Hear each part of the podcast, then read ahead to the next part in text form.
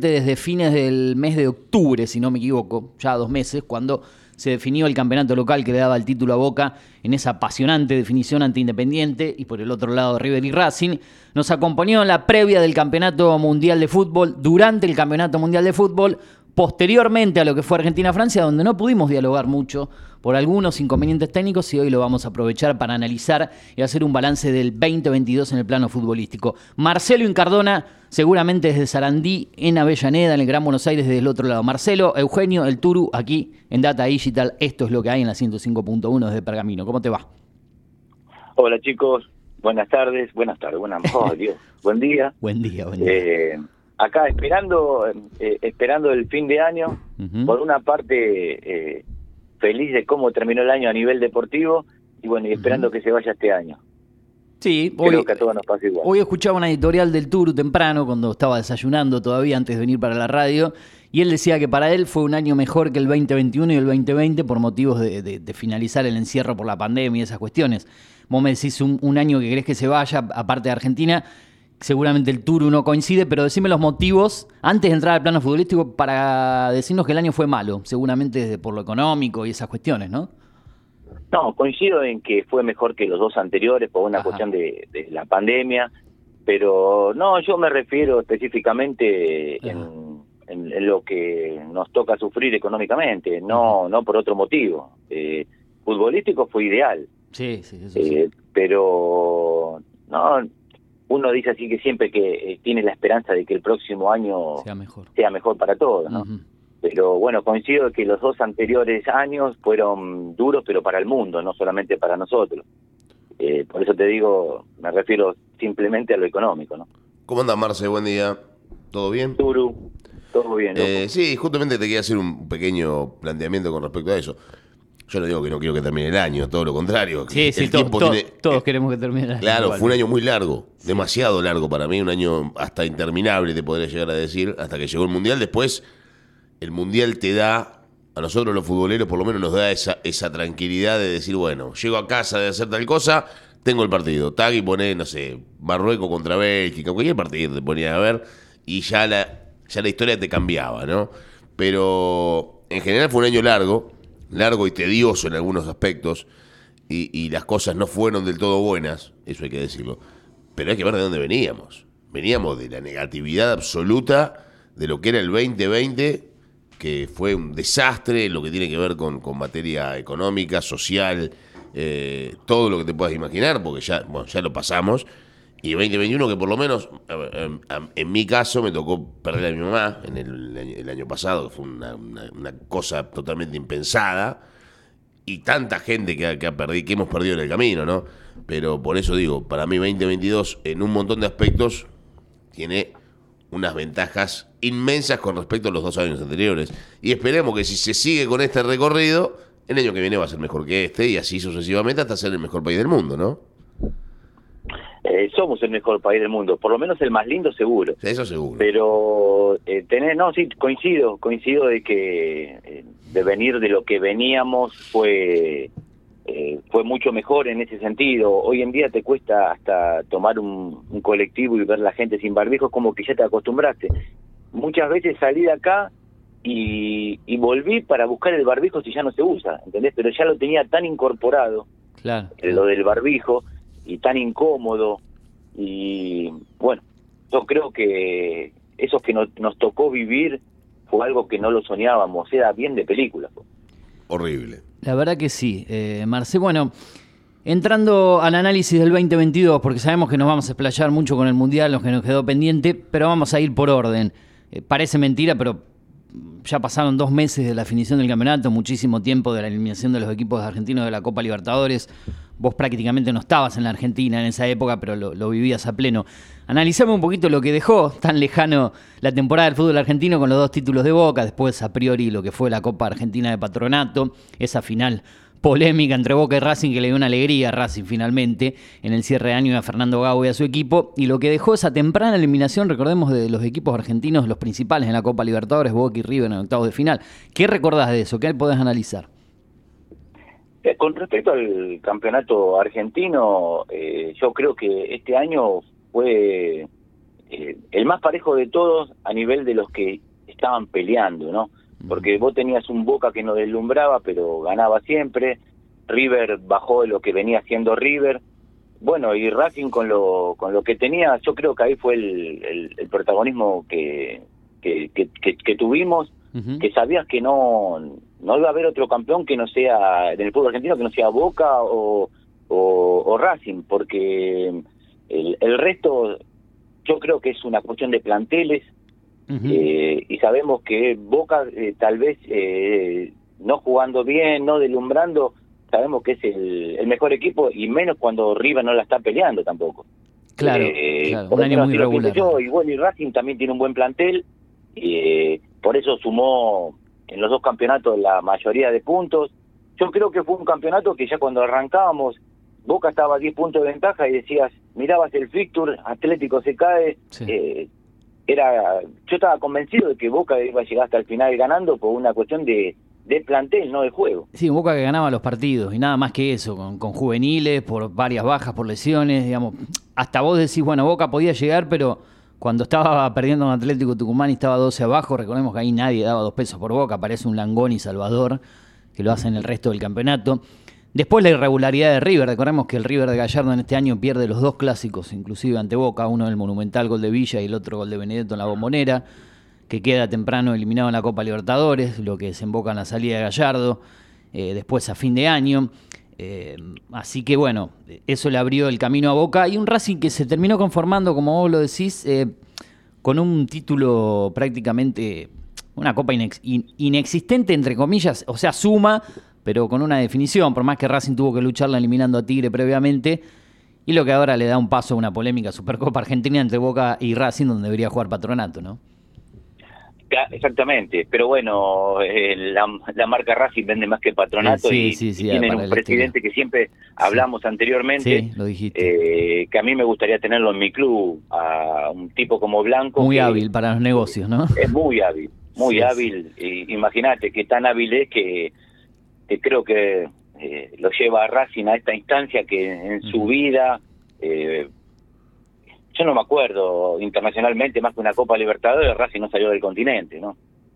Mm. Eh, bueno, y, esta vez va a tener la, oportunidad, pero creo que a, Patronato es como que o se durmieron los dirigentes o no quisieron. O, sí, no quisieron. Se conforman creo que jugar la Copa Libertadores el año que viene, me parece que... Sí, increíble, ¿no? Patronato en la Copa Libertadores es, increíble. Con méritos suficientes, ¿no? Siendo campeón del fútbol sí, sí, eso sí, eso no se lo quita a nadie. Pero es, es quiero decir que se da la, la, la, disyuntiva, no es la palabra. Disyuntiva, sí. Que va a jugar en la B, como pasó con Tigre en un momento, que gana un título y que mira si hubiese ido a jugar una Copa Emiratos Árabes, ¿no? Pero bueno, obviamente que el negocio le conviene que esté Racing y no este Boca. Después analizamos el año también para no para que nos quede tiempo para el mundial y no explayarnos tanto en esto que ya quedó un no tiempo. Piensan, ¿Ustedes no piensan que económicamente le podría haber servido y mucho a Patronato o hubo plata para callarlo? Pero, Porque claro, le correspondía. Mira, yo te voy a decir una cosa, Marcelo. Para mí hubo más plata para callarlo de la que hubiese ganado si iba a Emiratos Árabes. Claro, claro. Puede ser, ¿eh? ¿Hubo más guita para callar a Patronato? De la que hubo para que vaya a Emiratos Árabes. Por eso Patronato lo dijo. Claro, como dice Marx. Coincido con vos, plenamente, plenamente. Sí, sí, sí. Pero bueno. Así están dadas las cosas. Partido confirmado para el 20 de enero. No sé el horario todavía. Seguramente en horarios cercanos a lo que era el Mundial de Qatar. Por ahí más tarde, 4 de la tarde. Veremos. Cae un viernes cuando se jugará un partido que Boca no sabe si podrá tener a los jugadores suspendidos o no pero seguramente por ahí los termina haciendo jugar porque el negocio es que vayan todos y no que Boca vaya con plantel diezmado. No, juegan los suspendidos también, ¿eh? Juegan. los suspendidos. Lo, escuchaste. Juegan. Bueno, claro, el negocio no le conviene que Boca no tenga los jugadores ese día, ¿no? Porque el negocio es que vaya con un equipo bien y no que Boca vaya con el nueve suplente, no sé, con Luis Vázquez, con Orsini eh, y no Benedetto, que, que fue suspendido ese día por todo lo que pasó. ¿No? Eh, el, tema es quién lo va a dirigir el partido, porque donde Benedetto se dio vuelta y dijo que estaba la copa comprada, ya eh. automáticamente cualquier árbitro argentino lo, echaría inmediatamente en la primera protesta que haga, ¿no? En caso de ser corporativo los muchachos. Aparte Benedetto se podría haber quedado en Qatar a esperar el partido ya directamente. Claro, ya que viajó para allá. Sí, sí, sí. La guita que tienen estos muchachos también, ¿eh? Mamá. Eh, Marce, bueno, la Copa Libertadores, como dijimos, el único que avanzó fue Vélez, pero quedó en llaves Argentina, primero contra River, recordemos en esa eliminación en octavos de final, después lo que fue Boca Corinthians, pasó mucho tiempo de eso, una copa que finalmente se terminó llevando Flamengo, ¿no? Perdón, que pasó tanto tiempo, sí. Flamengo, 1-0, sí. recién estaba viendo la final. 1-0 Pasó tanto tiempo que ya ni recuerdo. Pará, un segundito antes de seguir con eso. Sí. Acá mandan un mensaje Ah. diciendo que los jugadores de patronato son todos de otros clubes y de clubes que, en los que no tenían lugar. Sí, es cierto. Un equipo formado con dos pesos con 50, ¿no? Mm. Patronato de Paraná, eh, que termina siendo de los más importantes de la- del, del semestre, por lo menos. Ganando la Copa Argentina. Sí, sí. Bueno, Eh, eh, dime, Copa, Copa Libertadores. Sí, qué decir de la Copa Libertadores, ¿no? Prácticamente nada. Para los argentinos fue un fiasco. Eh, es que, bueno, estamos hablando de que Patronato va a estar en la próxima Copa Libertadores.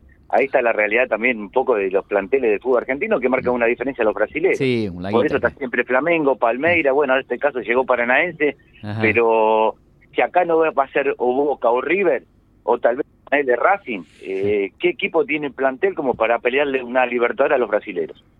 Y no, no, difícil. Sacando River y Boca no existe otro. O el mismo Pero Ra- pelearle- Racing pero le pelea- puede ser lo- por, por guita, digamos. Pero, le pe- pero Lo quise, lo quise incluir a Tiene Racing poquito. para no Claro. ser... Para no ser Bober, ¿no? Como siempre. Claro, por- por- porque yo sé que yo si sería Boca iría tranquilo a Dubai, porque las finales, bueno, está Racing. Bueno, pero del para- otro lado, ¿no? nos ganaron, ¿eh? La última ese día, parecía que habían ganado la final del mundo, Racing, recuerdo, por los festejos. Sí, Boca creo que ya estaba, venía de salir campeón hace una semana. Venía empachado de, de- de títulos. Bueno, nadie Pero le ganarle a. Boca o ganarle a River siempre es lindo. Deje que festeje la gente, deje de hacerse el ofendido. dicho Bueno, eh, quiero entrar al plano internacional y antes de hablar del Mundial que nos va a ocupar seguro los últimos 10 minutos, lamentablemente se fue otro astro del fútbol el día de ayer, Ayer. Enzo Danante do Nascimento. Pelé a los 82 años, Marce, justo lo comentábamos ayer por la tarde cuando nos comunicábamos por WhatsApp. Una pena. Y vos sabés que escuché una cosa sobre, bueno, con la, con la muerte de, de- de Pelé, eh, que a partir de él, eh, se- es como que se impuso la camiseta 10, yo no lo sabía, lo escuché en la radio, no sé si será Ah, verdad o qué, Sí. eh, pero creo que lo había dicho Neymar también, Sí, que sí. es como que siempre el 10 se la llevaba a la figura del equipo, por eso le habían puesto el 10 a Pelé, Ajá. y es como que él a partir de ahí fue un propulsor a que la 10 la tenía casi siempre el jugador que prevalecía sobre el resto del plantel. Eso es lo que escuché ayer, no sé si será verdad, Sí. pero lo bueno lo dijeron en una radio colega. Es así, en el año Y- 58, él usó la camiseta número 10, El Mundial de Suecia, el primero de que- Suecia, Con 17 años nada más, ¿no? con 17 años, hizo hizo Sí. un mundial maravilloso. Mm. Y desde ese día se tomó como idea, no sé, por lo menos en el fútbol sudamericano, porque después en Europa los mejores jugadores usan, por ejemplo, en Alemania usan la 13, depende el, el- el- el lugar donde jueguen, ¿no? Pero generalmente el mejor jugador usa la 10, indudablemente. Después de ese día, por lo menos en el fútbol sudamericano. Es cierto. Bueno, Marce, Mundial Qatar 2022, para ir cerrando, ¿qué podés de- decir de lo que dejó el título? Para ampliar un poco más, dos semanas después prácticamente, ¿cuáles son las sensaciones? Yo creo que eh, Argentina fue más que merecido.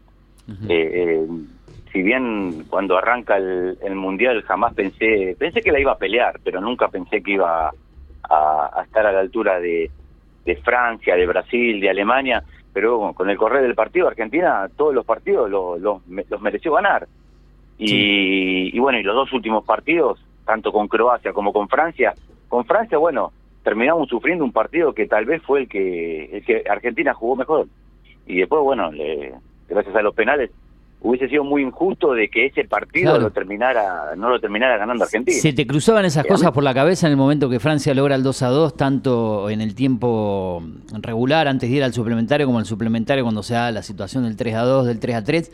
De que sí, mm, Sí, por una cosa se destino me- entra una pelota, o no sé si tanto en los penales, porque por ahí los penales no te dan tiempo a pensar eh, en el desarrollo, pero decís, mierda, si nos hacen un gol, decís tanto esfuerzo, jugar tan lindo partido y después el título lo terminan levantando ellos, qué golpe, qué mazazo que hubiese sido para el equipo, para 2000 nosotros, para. Alemania 2014. Sí, pero no hubo tanta supremacía ese día. Y, es- y Argentina era un baile tremendo a Francia en un momento. Decía, bueno, uno miraba y ya disfrutaba esperando que pase el reloj y, y en la cabeza dando vuelta a lo de México 86. Pero ¿qué sensaciones sentías cuando se dio el 2 a 2. No, bueno, ya la primera sensación fea eh, la tuve con el partido contra Holanda. Eh, cuando, cuando nos empaten decís, eh, ahora en el alargue yo veía como que, el, eh, que eso es lo que me sorprendía físicamente. Argentina yo a veces lo veía más bajo que el rival, aparte bueno, ellos empataban, iban a tener otra y o- otra como otras ganas y llegás a un alargue y Argentina no eh, fue protagonista en los dos alargues, tanto con Alemania como con Francia, no es que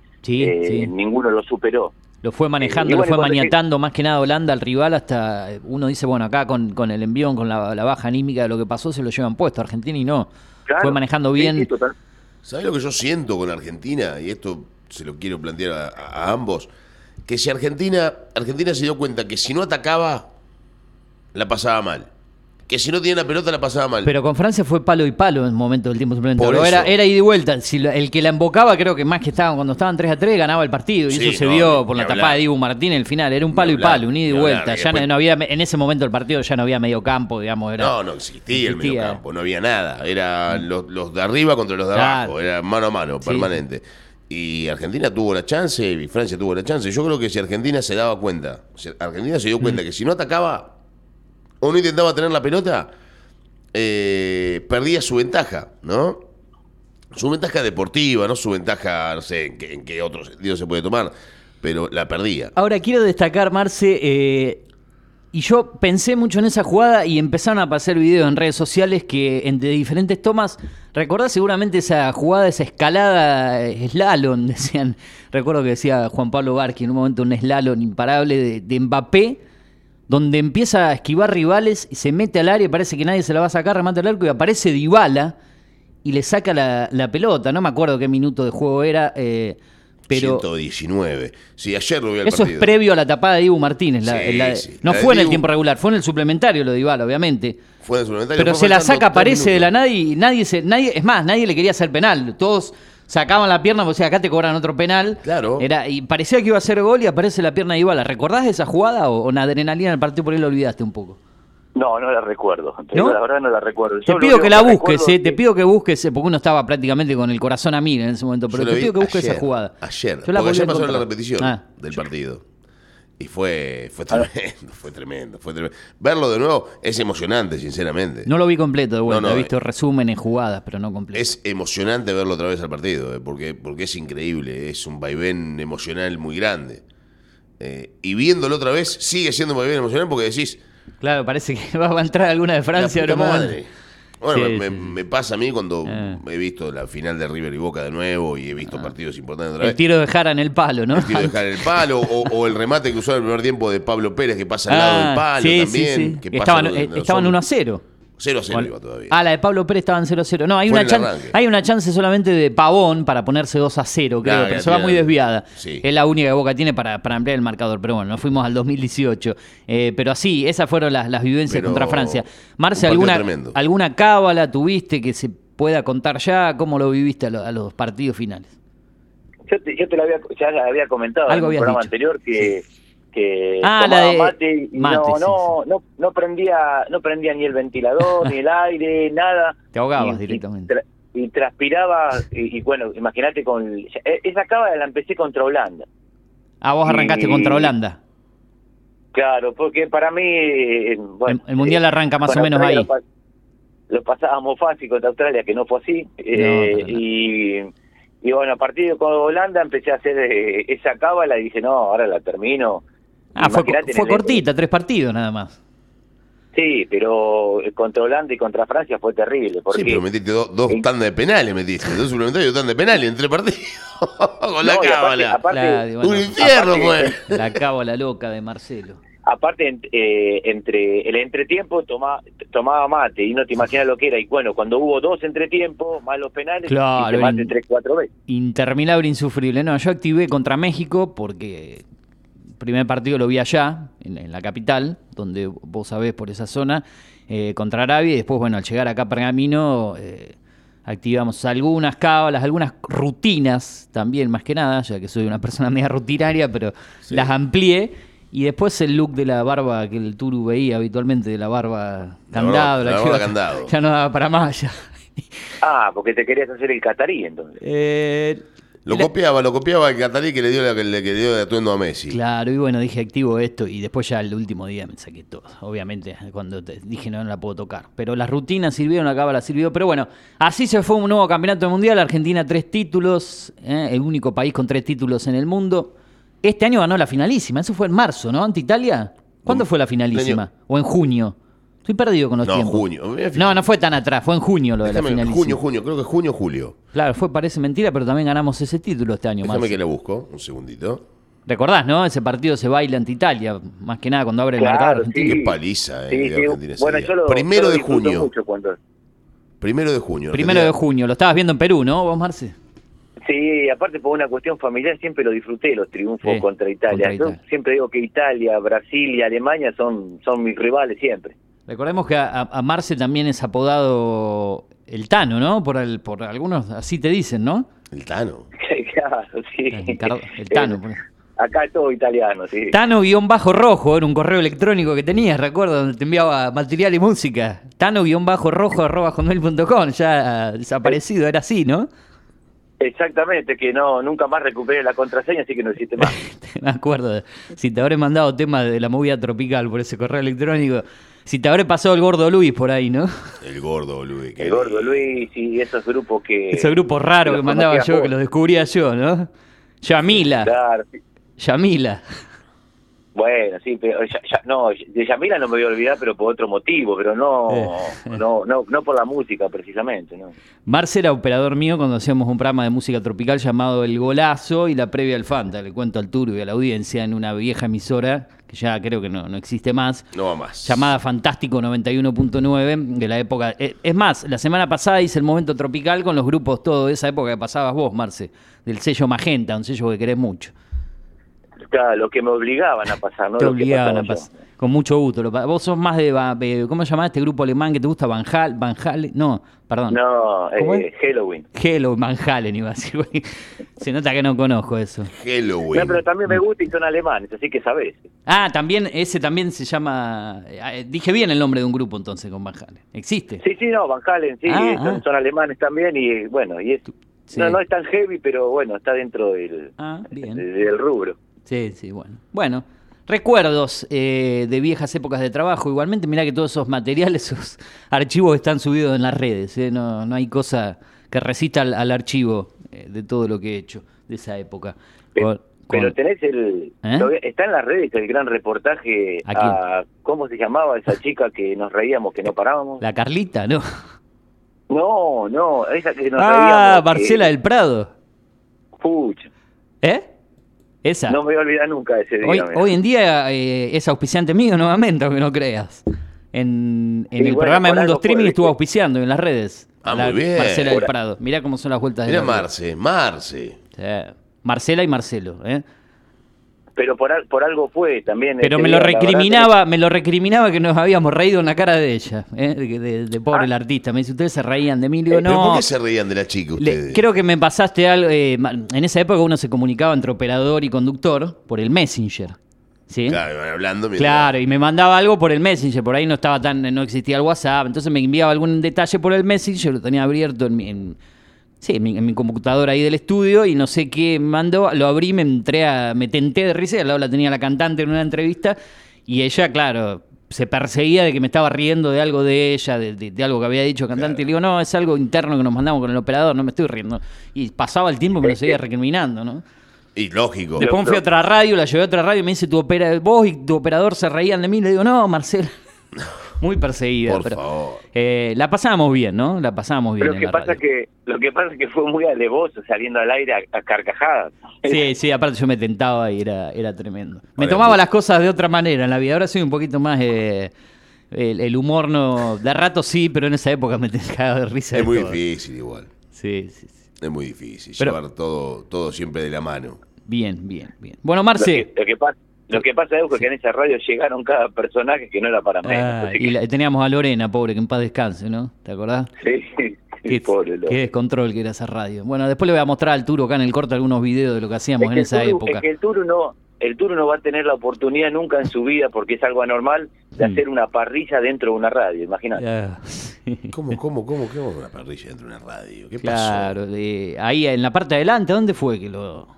Claro, un humo que no se podía respirar. adentro. Claro, dentro de, de- Claro, había una entrada hasta llegar a la radio, había un galpón, un galpón, un garaje adelante, ¿no? Y Claro. desp- después venían la- los... Sí, bueno, recordado... Igual, igual yo iba a visitar a un amigo, una radio, y, el- y en la misma radio cocinaban y hacían churrasco, por ejemplo. En el estudio... Había una churrasco que no estaba dentro de. Ah. Viste que el churrasco deja a- ese olor muy particular. Marcelo trabajó con Pomarás. ¡No! ¿En ¿O no, serio Marcelo? trabajaste con el lobo de mar? Claro, ah, pero en esa época eh, era una era una radio era una radio que hacía la campaña del porvenir El por- y no sé qué problema hubo que el porvenir apareció la nube. Del porvenir asaltó a Pomarás, o sea, Pomarás hacia Lanús siempre. Claro, porque Claro. no no sé qué problema había pasado con el porvenir y apareció el programa de, de Lanús Ah, el porvenir que hacían que- con este con Furlanich, el relator de DirecTV, con que por ahí Juan lo- Ángel Furlanich. por ahí lo ubica Exactamente, Juan. Ángel Furlanich. Sí. Sí, que relata para DirecTV, relator mundial y todo, Juan Furlanich, y después trabajaste con Pomarás, o sea, trabajaste hasta con el Masi trabajaste, con lo más grande. Con, el- con, con qué golazo. Sí. Sí. Bueno, pasó, con- mira, estuvo con todo, hasta estuvo con- y estuvo con la Tota Santillán también, Marce. ¿Con el gordo? Sí, Claro. Sí, sí, sí, sí, sí. No, pero igual no, no me interesa ni hablar. Ah, viste.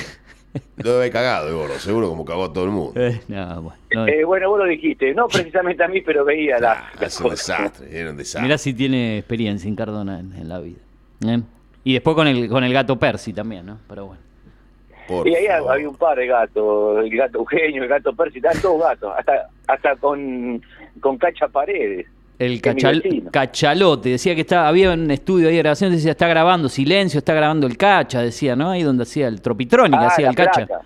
La placa La que había ahí en uno. la placa. Donde estaban todos los CD que yo me llevaba, ¿no? Que me, me iba llevando de a poco. vos solo te lo llevabas por eso. Había, había grupo que me lo podía llevar yo, nada más. Bueno, eh, por ahí la gente dirá que de qué están hablando de esto. Trabajamos en un programa tropical, en una radio, había mucho CD de No cumbia. le explique a la gente que a la gente no le importa. Sí, bueno, pero la gente dice, eh, hoy vamos a cerrar con cuarteto, así que va todo el- Es el último programa del año, nos podemos tomar estas... A la eh, gente no le interesa.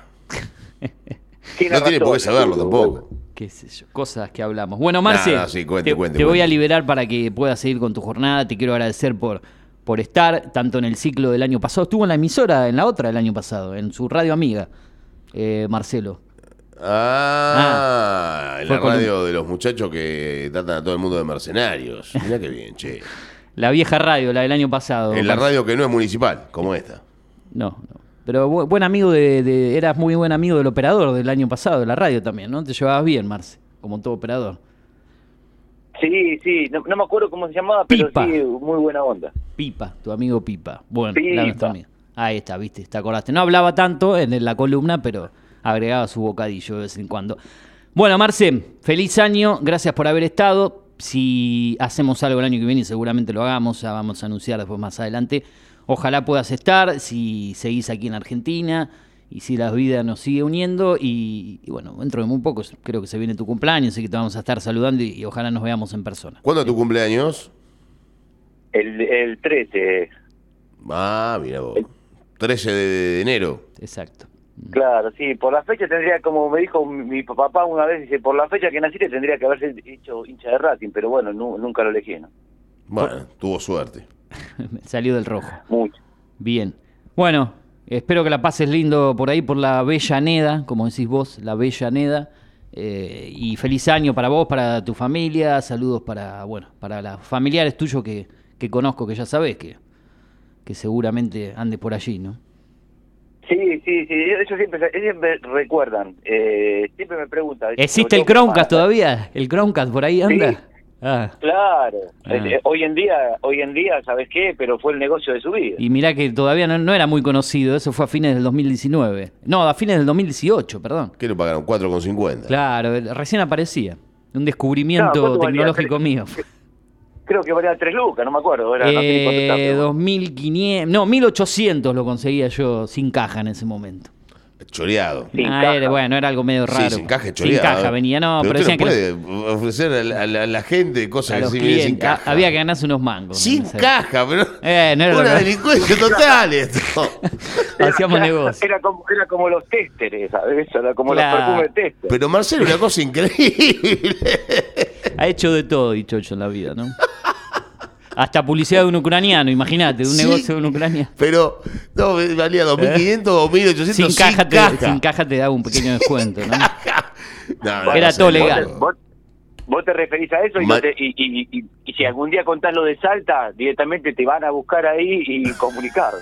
¿Eh? De Isonza, sobre todo en Isonza con los gauchos bailando en el Pero medio. veía, pero veía manchado de sangre el cronca, Marcelo. No, no, no, mira, Turu, algo, algo tan bizarro en mi vida como cuando estuvimos en Isonza no lo pasé ni lo pasaré en la vida. Ah, me imagino. Pues, infierno. Todo el camino. ¿no? Viajando, viajando en una combi por las alturas con un perro dentro de la combi alrededor de los parlantes y Por todos los músicos. Hay fotos, hay fotos de eso. Ah, viajaste con los músicos, me imagino lo lindo que Es que éramos sido parte de una banda y le digo a Marce, mira, tengo una pro- ya que se ha ido Salta, tengo una propuesta de fin de semana. Ma, ¿Querés hacer una gira con un grupo de música tropical? Vamos, dice. Bueno, imagínate lo que le pasó, se rompió la combi en el camino. Quedamos en el medio de los cerros, viajamos de madrugada. En un momento nos despertamos y la combi estaba apuntando al, al vacío, al precipicio, en la- entre la niebla. No. Y bueno, y, jugando al sapo con piedras en la mitad de la ruta, eso... con frío y. ¿querés? No, y después cuando tuvimos que ir a la garita antes de subir al, al micro, en la garita parado, esa, no, había- no se veía nada. calentándonos con, un- en el medio de una garita, en el medio de, de- de la nada, No, con, con fuego. Incendiamos cartones, incendiamos cartones. cartones. Nah, una cosa infernal. Por el amor de Dios. Ahí hay fotos, después le voy a mostrar al Turu. Bueno, nos hemos sobrepasado de tiempo, en un rato tenemos invitado, momento tropical con el cuarteto, último programa del año que despedirlo así, no tan formal, ¿no? Sí. Pero seguro. Te mando un abrazo grande, te deseo feliz año y gracias por estar, gracias por los momentos como siempre. Un abrazo, Euge Turu, feliz año. Igualmente. Eh, y un, un gusto haberte conocido al menos eh, por el éter, ¿no? Hay que comer un asado algún día, ¿no? Ya nos juntaremos, Vas ya a venir acá, vas a venir para acá, para Pergamino. Cuando me inviten yo me mando. Cuando vos quieras, tomás el, el micro, el Chevalier y venís para acá. Y venga, Te esperamos. véngase, Algo véngase. armamos. Y me Dale. voy a la y me voy a la ciudad del del, del Milan. El del Milan Sí, de Pergamino. La ciudad del pecado. No. En su momento fue la ciudad del pecado. Ya hoy no es la Del ciudad pescado ahora. Del pescado. Del pescado De los la ciudad de los mercenarios. Como el de los Simpsons. De los mercenarios del periodismo, ese. Ah, la ciudad, claro, la ciudad de las radios municipales. Bueno. Ahora, ahora ahí está, Marcelo. ahí está el ¿Eh? algún famoso de Pergamino que está en la red, que está todo el día. Ah, Yarroch. Ayer sacó una foto Ah, con el, con, creo con el Pini Jauregui para las redes, con un colega que tenemos acá, Sí, Gustavo, Yarroch. Gustavo Yarroch. Exactamente. Un hincha cambiado que no es de River, ¿no? Pero bueno. Eh, Cubre River y la selección, si no me equivoco, para la red y para ESPN. Sí. Nah, sí, es hincha de River. Hincha de River. Hincha de River. Bien. Este, Bueno. No, y aparte hincha de argentino, de acá de Pergamino. Ah, así que, Un saludo grande para el colega entonces. sí, y después está el otro que de acá de Pergamino, que es Pacini, que es Ah. hincha, hincha de boca. Fernando Pacini también. Decían que era de Rosario Central, ¿Qué Pacini. va a ser central, Pacini? Ahí Abrazo, está. Marce. Chao, Marce. nos Nos vemos. vemos. Un abrazo, chicos. Feliz año. Gracias. Chao, chao. Bueno, linda charla, ¿eh?